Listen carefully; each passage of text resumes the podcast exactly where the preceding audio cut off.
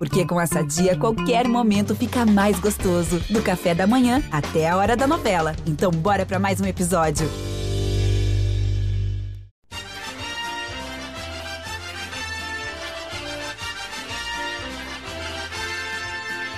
Nação jaconeira, nessa edição do GE Juventude, eu falo com o repórter Pedro Petrucci da Rádio Caúcha e também do Jornal Pioneiro sobre o momento do Juventude e os últimos quatro jogos na luta pela permanência. Qual a projeção de pontos que o Juventude precisa para se garantir na Série A de 2022?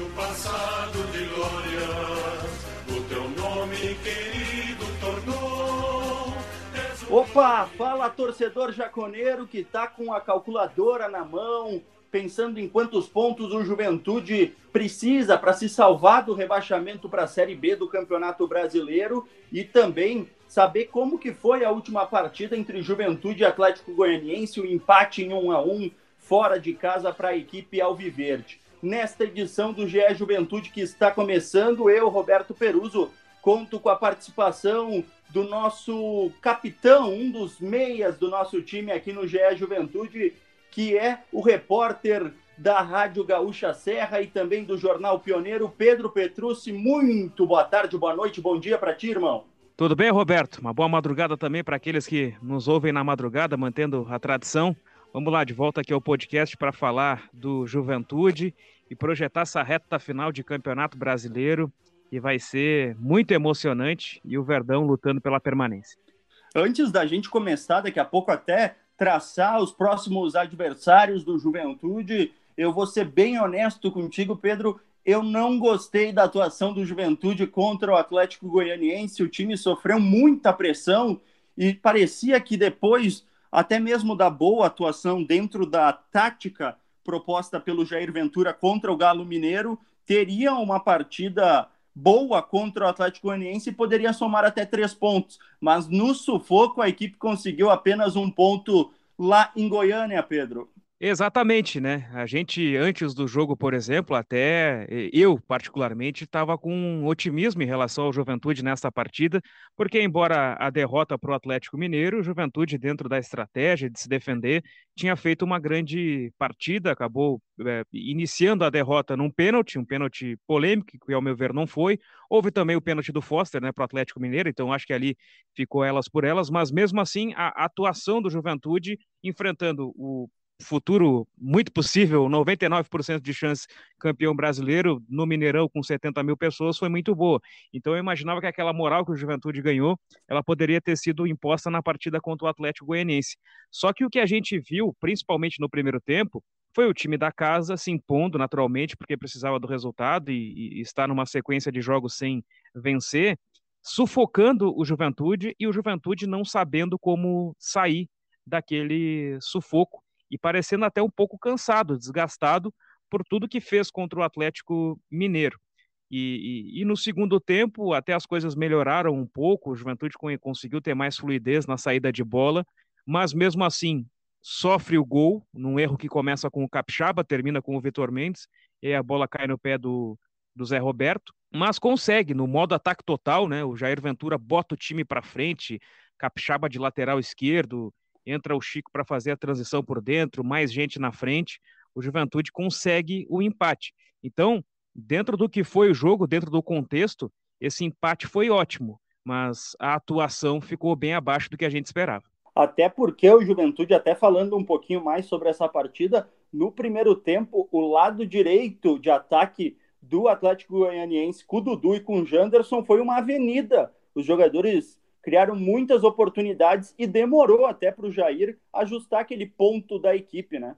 É, eu acho que a, a, o ponto tático do jogo foi o seguinte: nesse 4-4-2 que o Juventude encaixou e utilizou principalmente nas vitórias contra Inter, Chapecoense e Fluminense, e também nesse jogo contra o Atlético Goianiense, a saída de bola ela vinha sendo feita apenas pelos dois zagueiros e um dos volantes, ora Dawan, ora Jadson, eles ficavam à frente, de costas, como uma opção de passe mais para frente.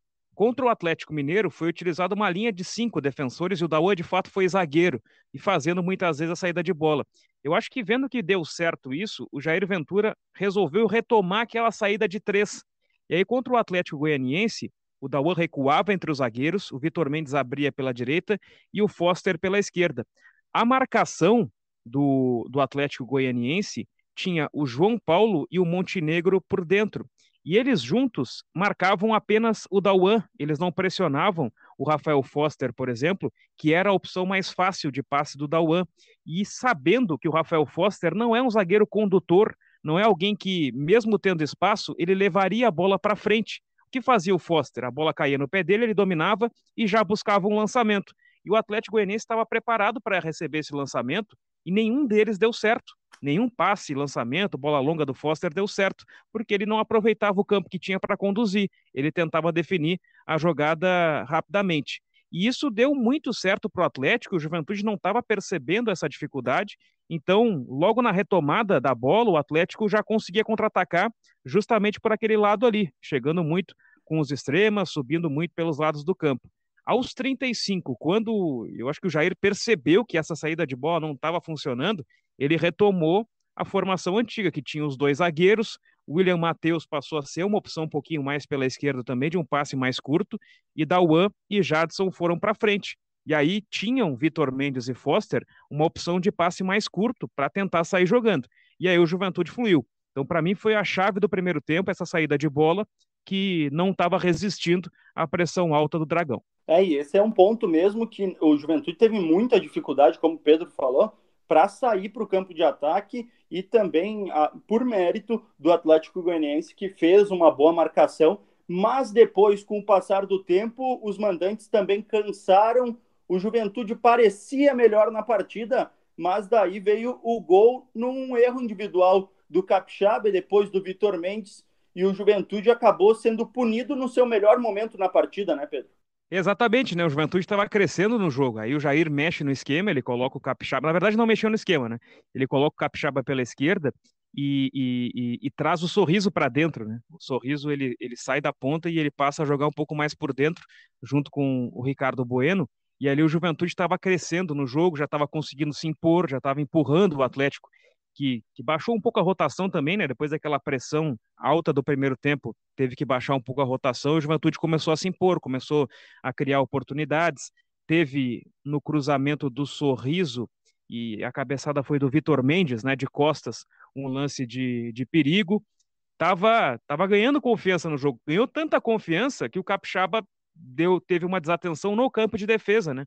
E, e aí sofre o gol. Mas que bom que o Ju conseguiu ainda ter o poder de, de reação e no que para mim, e eu acho que para muita gente foi uma surpresa, né?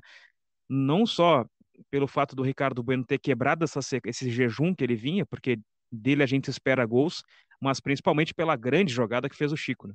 É, a gente até fez uma matéria aqui no GE, que com a sua participação na análise, o Chico, com 28 partidas, participou da maioria das partidas do Juventude no Campeonato Brasileiro, no entanto, em oito delas só como titular e nas outras 20 como um jogador que vem do banco de reservas com duas assistências. Tomara que seja, né, Pedro, um jogador que ganhe confiança para essa reta final, porque na sua passagem pelo Alfredo, pelo Alfredo Jaconi até o momento não mostrou o futebol de outras equipes, né? É, o Chico ele tem assistência do gol contra o Flamengo, do William Matheus, né? Já o jogo já tinha ido para o espaço ali, foi 3 a 1 ele cobrou o escanteio, ele substituiu o Guilherme Castilho, que já estava sendo poupado para o jogo contra o Grêmio no final de semana, e, e, agora ganha uma segunda assistência. E na estreia, a assistência não é dele, se eu não me engano, é do Capixaba para o gol do Wesley contra o Cuiabá, mas inicia numa movimentação dele, que era na estratégia do Marquinhos inicial, ter o Chico como um extrema esquerda, mas um cara que partia da esquerda e vinha para o centro para tabelar com o Wesley naquele movimento todo organizado pelo Marquinhos Santos, ele funcionou no jogo contra o Cuiabá. Mas na sequência, mesmo como titular, acabou não tendo boas atuações, era justamente no momento de ascensão do Sorriso. Ali o Sorriso se firmou, depois chegou o Paulinho Boia também, e o Chico foi cada vez perdendo espaço no time titular. Mas sempre um jogador bastante utilizado, sempre alguém que entrava no segundo tempo, até pela versatilidade, né? Qual é a posição do Chico? ele é um, um meio-campista, tá, mas aí ele pode ser extrema direita, extrema esquerda, ele pode ser um meio ofensivo, ele pode fazer o, o vai e vem ali, ser o que o Jair Ventura chama de médio, né? Que é o que o Castilho faz, é, tanto marca como apoia.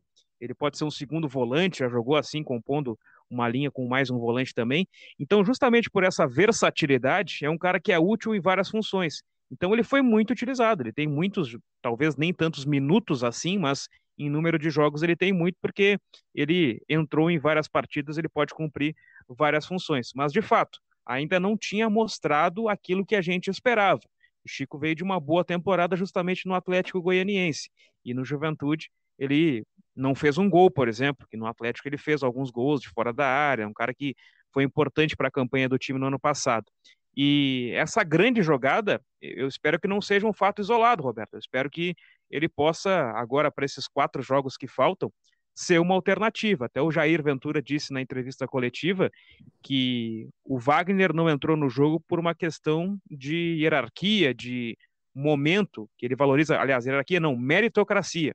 Ou seja, o Chico está na frente do Wagner hoje. É uma alternativa para caso o Wesley ou o Guilherme Castilho deixem o jogo. Então, quem sabe ele possa ser é, um cara bom para o segundo tempo e possa fazer a diferença, como fez dessa vez. Além do, do Chico, outro jogador que entrou e na, na entrevista coletiva o Jair deu esse indício que está na frente do, do Wagner, também é o Bruninho, que é um jogador que eu lembro nas nossas conversas, é um jogador que a gente pede para ter uma sequência maior dentro do Juventude, até porque quando ele entrou na maioria das partidas ele foi bem, né, Pedro? É, e aí é um ponto também. O Bruninho, quando entrava com o Marquinhos Santos, era como extrema, um jogador de entrar para o segundo tempo, para imprimir uma velocidade pelo lado do campo.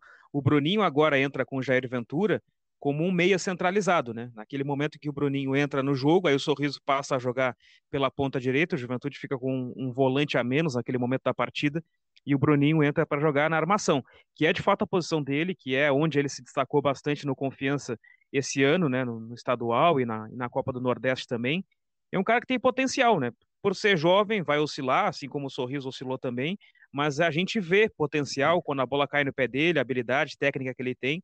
Então é um jogador que é, não sei se nessa reta final vai acrescentar, imagino que seja também uma opção para para segundo tempo do Jair, dependendo da circunstância da partida, mas eu vejo até se é impossível, por exemplo, manter Vitor Mendes e Guilherme Castilho, que estão emprestados pelo Atlético Mineiro para o ano que vem, e, e, possivelmente, se não vão ser negociados pelo Galo com, por um outro clube, vão até ser aproveitados no estadual, imagino que sim.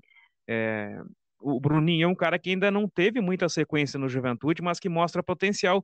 Quem sabe o, o Galo não o mantenha para jogar um campeonato gaúcho, por exemplo, né? E aí eu nem falo na possibilidade do Juventude terminar em 15º e garantir uma vaga na Sul-Americana, que aí teria já uma competição de alto nível para o primeiro semestre. Mas pensando num primeiro semestre, pensando na 16ª posição, permanecendo na Série A, e um primeiro semestre com Gauchão e Copa do Brasil, acho que o Bruninho seria um, um jogador bem útil ali para disputar a posição com, com o Rodrigo Bassani, né, que foi contratado junto ao Figueirense. É, aliás, para conseguir talvez essa Sul-Americana ou ficar na 16ª colocação, o Juventude projeta, a direção do Juventude projeta mais seis pontos nos 12 em disputa. Tu acha que é por aí mesmo o Juventude fazendo o fator casa? Claro que são dois jogos muito complicados contra o Bragantino e depois contra o Corinthians na última rodada. O, o Juventude com, esse, com duas vitórias está garantido na primeira divisão na temporada de 2022. Essa é a projeção da direção. Eu quero saber a projeção do Pedro. O que, que tu acha? O Juventude, talvez uma vitória, um empate já garante essa permanência? Claro que depende muito do jogo entre Grêmio e Bahia, Bahia e Grêmio, que ocorre nesta semana. Né? É, exatamente. Eu acho que esse jogo ele vai ser o, o parâmetro. Esse jogo vai ser o parâmetro. É difícil projetar assim quantos pontos são necessários, porque o, o Bahia vencendo, né, ele deixa o Grêmio numa situação bem delicada e, e praticamente eh, não confirma matematicamente, mas deixa o Grêmio precisando vencer todas as partidas. E caso o Grêmio vença, por exemplo, ele embola tudo e, e, fica um ponto do Juventude, Bahia fica três, então baixa um pouquinho essa média, né? Mas eu acho que a direção trabalha com uma margem interessante, que é de 46 pontos. A gente sempre tem para competições de pontos corridos de 20 times o número de 45, mas é possível que, que, que talvez até seja um pouco mais, é, é, mais baixa essa, essa margem, né? Já que está todo mundo perdendo pontos. E, e, próprio Atlético Paranaense, Santos, São Paulo, Atlético Goianiense não estão salvos, né? Tá, ainda ainda estão nessa briga. Então, ainda vai ter muita coisa para acontecer. São, são 12 jogos em disputa para quase todas as equipes, mas para Bahia e Grêmio são 15 pontos em disputa, né? Eu falei 12 jogos, 12 pontos, e para Bahia e Grêmio 15 pontos em disputa. Então tem muita coisa pela frente, eu acho que é difícil estabelecer um parâmetro. Mas é, é, é vencer dois jogos, eu acho que não vão ser nem os dois em casa. Esse, esse jogo do Bragantino da, da terça-feira é um jogo dificílimo. O Bragantino ele ainda briga por confirmar uma vaga direta na Libertadores, né? Nos últimos jogos ele acabou perdendo, priorizando a Copa Sul-Americana. Está em sexto e em sexto ele hoje está confirmando uma vaga na fase de grupos da Libertadores, mas tem Fluminense Internacional, Ceará muito próximos, então o Bragantino precisa confirmar uma vaga direta na Libertadores. Isso é, é, é questão crucial para o time, porque jogar uma pré-Libertadores é muito complicado e logo em janeiro, quando os elencos ainda é, recém voltaram sem uma pré-temporada adequada, né? Então vai ser dificílimo, acho que contra o Bragantino, se o Juventude conseguir um ponto também, vai ser um resultado importante. Mas dá para tentar vencer o São Paulo no Morumbi, e, e, e o Fortaleza é um time que está oscilando, quem sabe fazer um crime no Castelão também, né? Embora o Fortaleza, assim como o Bragantino, esteja nessa briga por confirmar uma vaga direta na Copa Libertadores. E aí, na última rodada, talvez já nós já encontremos um Corinthians também confirmado na Libertadores, né? E, e assim possa ser um jogo um pouco mais tranquilo. Eu acho que quatro pontos, cinco pontos dá para se garantir, não só seis. Vale lembrar que no primeiro turno o Juventude ganhou do Bragantino fora de casa, empatou com o Fortaleza, empatou com o São Paulo e empatou com o Corinthians. Então são seis. Dá para repetir, né? repetir esse, se repetir esse cenário, tá, tá na. Exatamente. Essa é ideia, é claro, que uh, com a chegada da reta final da competição, e ainda mais Bragantino e até mesmo Corinthians, que, na verdade, os quatro times que o Juventude enfrenta são quatro times que ainda brigam por algo. E se a gente for ver na tabela, Pedro, não tem nenhum time que, a, que tá tranquilo. Quer dizer, a Chapecoense que já está rebaixada e o esporte. Mas de resto, as 18 equipes ainda têm um norte dentro da competição, né? E aí, eu acho que eu tiro o Flamengo daí também, porque o, o Flamengo dá para colocar que briga por título ainda? É, é, difícil, né? O Flamengo tá com oito pontos de diferença para o Atlético Mineiro. O modo como jogou com o Grêmio dá até para a gente desconfiar de que o Flamengo não tá mais afim mesmo de ser campeão, embora, óbvio, é, tivesse que preservar jogadores para a final da Copa Libertadores, que é muito importante também. Então, eu acho que eu tiro um pouco o Flamengo daí, porque o Flamengo já está na Libertadores do ano que vem, acho que vaga, até com vaga direta, eu acho, já é uma, a diferença é grande ali para o sétimo colocado hoje. Então, acho que o Flamengo está um pouco fora disso também. Mas as demais equipes, sim, né? É rebaixamento, é vaga em Sul-Americana, é vaga direta na Libertadores, é vaga na pré-Libertadores. O, o fato de muitos brasileiros disputarem competições continentais torna o, o, campeonato bastante competitivo nessa reta final. E são três times que brigam por vaga direta na Libertadores, né? O Juventude enfrenta Corinthians, Fortaleza e Bragantino e o São Paulo lá embaixo. E se a gente comparar com o primeiro turno, o, o Fortaleza do primeiro turno ele era bem melhor do que o atual, né, que está oscilando. Aquele time é, chamou muito atenção aqui no Jacone e o Juventude conseguiu empatar no segundo tempo depois de um primeiro tempo alucinante, de muita velocidade do Fortaleza. O Bragantino do primeiro turno era um time totalmente reserva e, e tirando o Júlio César, goleiro, acho que o jogador mais velho tinha 22 anos. Estava priorizando naquela época a Copa Sul-Americana também. Agora vem com força máxima o Bragantino, com Arthur e companhia. Então já é um cenário diferente. O São Paulo daquela época eu acho que ele era melhor. O São Paulo do Crespo ele é melhor que o São Paulo do Rogério Ceni. O Ceni não conseguiu recuperar o São Paulo como se esperava. E o Corinthians da última rodada, o Corinthians de hoje é melhor que aquele da 19 rodada. Era, um, era o time que recém haviam chegado, Roger Guedes, Renato Augusto, Juliano. Agora eles se estabilizaram. O William entrou também. Agora eles se estabilizaram no time. O Corinthians está encaixado com o Silvinho. Mas na última rodada, talvez os caras estejam de férias, dependendo de como é que vai ser as próximas rodadas do Corinthians. Então não tem como saber qual vai ser esse Corinthians.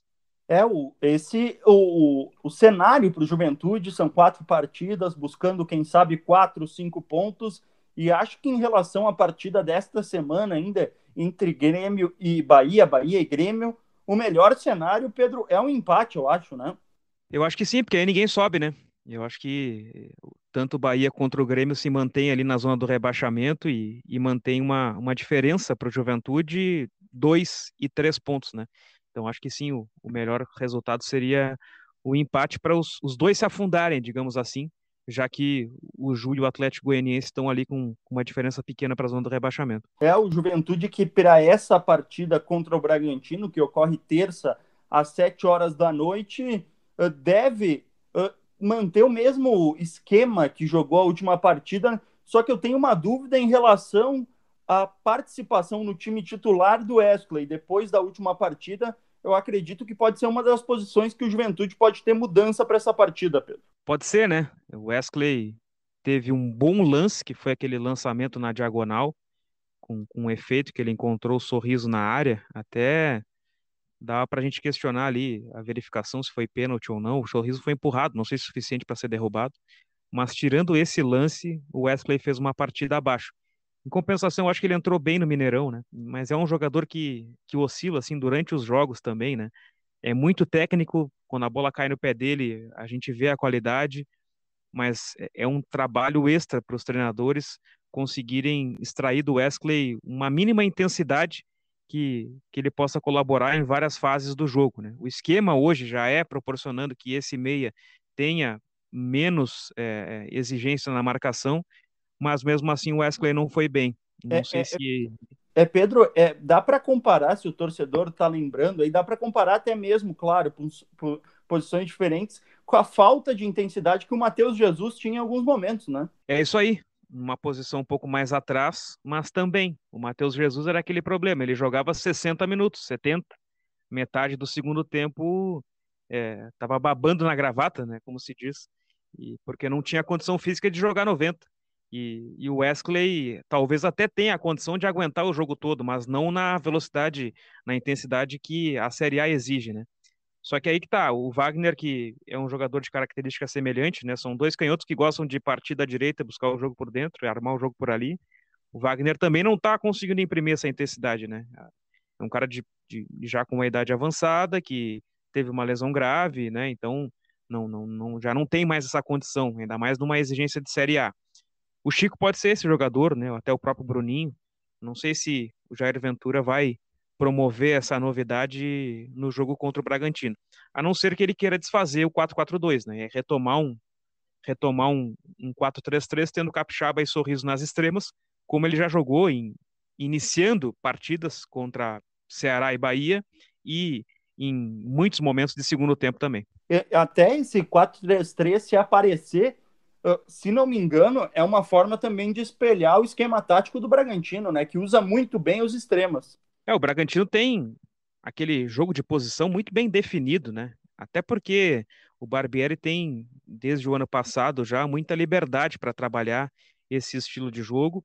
E é uma equipe que tem bem consolidado esse 4-3-3, que para o jogo de posição é o esquema mais utilizado, né? E aí tem nos extremas o, o Elinho e o Arthur, né? Que são hoje os titulares da equipe, muita qualidade. E, e aí o Praxedes sendo aquele armador, né? É, é, bom ter atenção, principalmente ao Arthur, né? Que é um jogador que hoje é o principal jogador do Bragantino. É um cara que tem uma conclusão de, de longa distância, não é chute forte, mas é chute colocado com muita qualidade. Então, com certeza, os laterais ali, William Matheus e, e, Michel Macedo, eles vão precisar ficar atentos a esse jogo pelos lados do campo do Bragantino. Os próprios laterais também, né? Aderlan, Edmar, são caras que gostam de apoiar. Então, o Juventude vai ter que proteger bem esses lados do campo. É, e daqui a pouco a, a presença dos extremas, o Capixaba é um cara que recompõe bastante, o Sorriso também faz esse papel, pode ser uma alternativa para o Juventude visando conter o, fator forte da equipe do Bragantino, que é essa participação pelas laterais dos jogadores, e na frente, o Bragantino, na verdade, na frente disso tudo, o Bragantino, independente de jogar fora de casa, busca os três pontos por essa situação que o Pedro falou, de buscar a vaga direta na Taça Libertadores. O Juventude, que não tem nenhum grande desfalque para essa partida, aliás, o torcedor deve estar se perguntando por que, que o Marcelo Carné não aparece entre os relacionados. O, o jogador de 31 anos uh, tem um desconforto no joelho direito e deve passar por uma artroscopia já nos próximos dias. o jogador que perdeu a vaga de titular para o Douglas e também depois dessa artroscopia fica de 20 a 30 dias fora da, dos treinos, provavelmente já visando a próxima temporada. E também a gente não sabe se ele permanece no estádio Alfredo Jaconi para a próxima temporada, né, Pedro? Desconfio que não permaneça, Roberto. E a minha desconfiança é baseada no seguinte, na seguinte situação. O Marcelo Carné, quando o, teve a última renovação de contrato, acho que ainda no ano passado, um contrato que ia até o, a primeira semana de dezembro, porque o, o Brasileirão ele estava previsto para encerrar na primeira semana de dezembro, né? E quando houve a atualização do calendário e o Brasileirão agora ele foi estendido por mais uma semana, ele vai até metade de dezembro, o Juventude estendeu o contrato do Carné em um mês. Então agora o contrato do Carné vai até o final de dezembro somente se já existisse algum interesse em ficar com o goleiro para a próxima temporada, eu imagino que esse momento seria uma oportunidade de já conversar com o Carné e estender um vínculo por mais um ano. Isso não foi feito. Contrato foi estendido por apenas um mês para a possibilidade de ele, de ele ter que ser utilizado. Né? Eu não sei se hoje a Juventude confia plenamente que o William possa ser um goleiro titular numa eventual saída do Douglas. Tanto que contra o Bahia, o Douglas não podia jogar e o Carné fez o sacrifício, talvez na base de injeção e tal, para jogar aquela partida, porque ele nem vinha ficando no banco, tá? Nesse tratamento do joelho.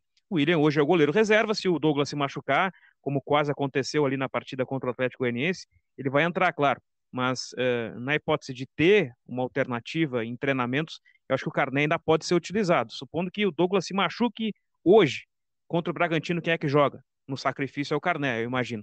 Mas para o ano que vem, eu desconfio que ele já esteja encerrando seu ciclo no Jacone. E também dentro disso, o Juventude tem todo o foco na disputa dessas quatro partidas e a, e a manutenção na Série A do Campeonato Brasileiro, até por questões de verbas. É muita diferença um time que está na Série A para a Série B do quanto recebe, recebe de TV e de outros, de patrocínios, enfim, tudo que gira em torno do futebol mas paralelo a isso, o Juventude já vai analisando o mercado e, como tu falou antes, já, já acertou a contratação de um jogador que, que foi destaque no Figueirense, né? É, o Bassani, o meia canhoto, foi destaque do, do Figueirense e, e antes, no primeiro semestre, destaque no Campeonato Paranaense pelo Maringá, né? Ele foi o artilheiro e também o líder de assistências. Então, eu acho que acontece com todos os times, né? E o Juventude já se adianta e, e vai pensando através do seu departamento de, de análise de mercado algumas promessas, alguns nomes que podem ser observados no Campeonato Gaúcho e que, que podem render. Esse é um cara que se destacou na Série C, vejamos como é que ele vai ir num cenário mais elevado, né? Que é o caso do Juventude. E, e tem essa incógnita, né? A gente sabe que a cota do gauchão, por exemplo, ela baixa. Os direitos de transmissão, eles foram comprados por um valor um pouco mais baixo. E o Juventude pode ter, se terminar em 15º, Copa Sul-Americana, mas se terminar em 16º, não ter nada. E se cair, aí sim, tem uma diminuição tremenda, né? Então é realmente difícil projetar o orçamento para o ano que vem. Mas para pensar um jogador de Série C, que é relativamente barato, eu acho que o clube tem total condição. Então, assim como é, chega o Bassani, eu imagino que outros nomes também possam chegar já no final de dezembro, janeiro, quando um grupo vai começar a preparação para o gauchão até a chegada dos demais que voltam de férias. Até porque, já para encaminhando para o final do, dessa edição do GE Juventude, até porque eu não vejo como uma tendência uma, a manutenção da maioria dos jogadores, até porque tem muitos jogadores que vieram por empréstimo, né, Pedro? Muito jogador por empréstimo, né? Começa com o Douglas, por exemplo, que tem ainda um vínculo longo com a equipe do Bahia. A não sei que se rescinda o contrato lá. No caso do o Michel Macedo encerra contrato com o Corinthians e com o Juventude. Daqui a pouco se faz uma outra negociação. É, o Wesley tem um caso semelhante, mas é que todos esses jogadores, eles, eles hoje, além de serem emprestados, eles têm os salários pagos pelos dois times, né? O Juventude não paga 100%. Então, para garantir esses jogadores para o ano que vem, teria que ter uma readequação salarial, né? Os casos dos jogadores que também terminam o contrato com os times que hoje emprestam eles para o Juventude. E é isso, não tem como abrir uma negociação sem saber o orçamento se, se classifica para a Copa Sul-Americana, tá? No melhor dos cenários, numa 15ª posição, Se eu não me engano, o pagamento, estou até, até, até abrindo aqui, ó. Primeira fase é 225 mil dólares por jogo como mandante. A primeira fase são quatro times, então tem três jogos em casa. 225 mais 225, 450. 675.